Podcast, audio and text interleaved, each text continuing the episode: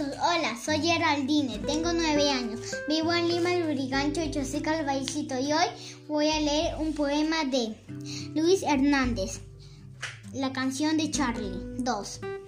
Mi voz altísima en los bosques, las hojas intrincadas, la fronda de las cañas, derrimbando la yerta soledad de las ciudades. Gracias.